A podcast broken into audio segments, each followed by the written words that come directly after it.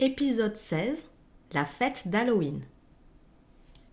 Situation Expliquer l'origine d'une fête.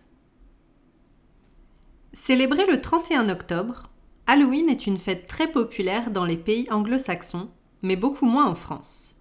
Revenons sur l'origine de cette fête à la croisée de différentes époques et cultures. Le mot Halloween vient de l'ancien anglais All Hallows Eve, qui signifie la veille de tous les saints. En effet, le 31 octobre est la veille de la Toussaint, fête chrétienne célébrant les saints et commémorant les morts.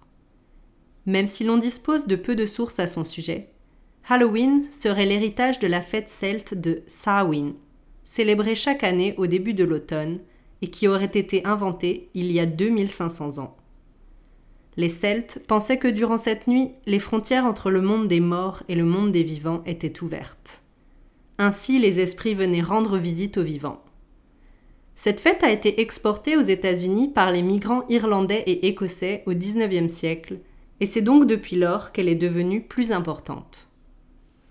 De nos jours, au Royaume-Uni, en Irlande, aux États-Unis, au Canada, en Australie et en Nouvelle-Zélande, le soir d'Halloween, les habitants ornent leurs maisons de décorations effrayantes, comme des toiles d'araignée, des citrouilles sculptées ou encore des ossements, et les enfants se déguisent en fantômes, en sorcières ou en vampires pour éloigner les mauvais esprits. Ils font du porte-à-porte pour demander des friandises en disant trick or treat, que l'on peut traduire en français par des bonbons ou un sort.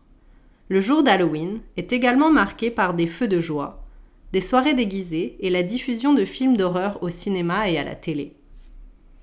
La citrouille sculptée, symbole d'Halloween, fait référence au personnage de Jack O'Lantern, tiré d'un conte irlandais. Jack était un homme mauvais, voué à l'enfer, mais lorsque le diable est venu chercher son âme, il a réussi à se jouer de lui et à vivre plus longtemps.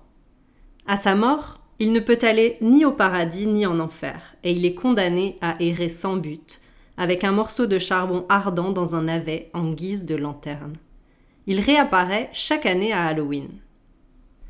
Cette fête a été popularisée dans le monde par les films et les séries américaines, mais malgré un engouement commercial, elle n'a jamais vraiment pris racine en France.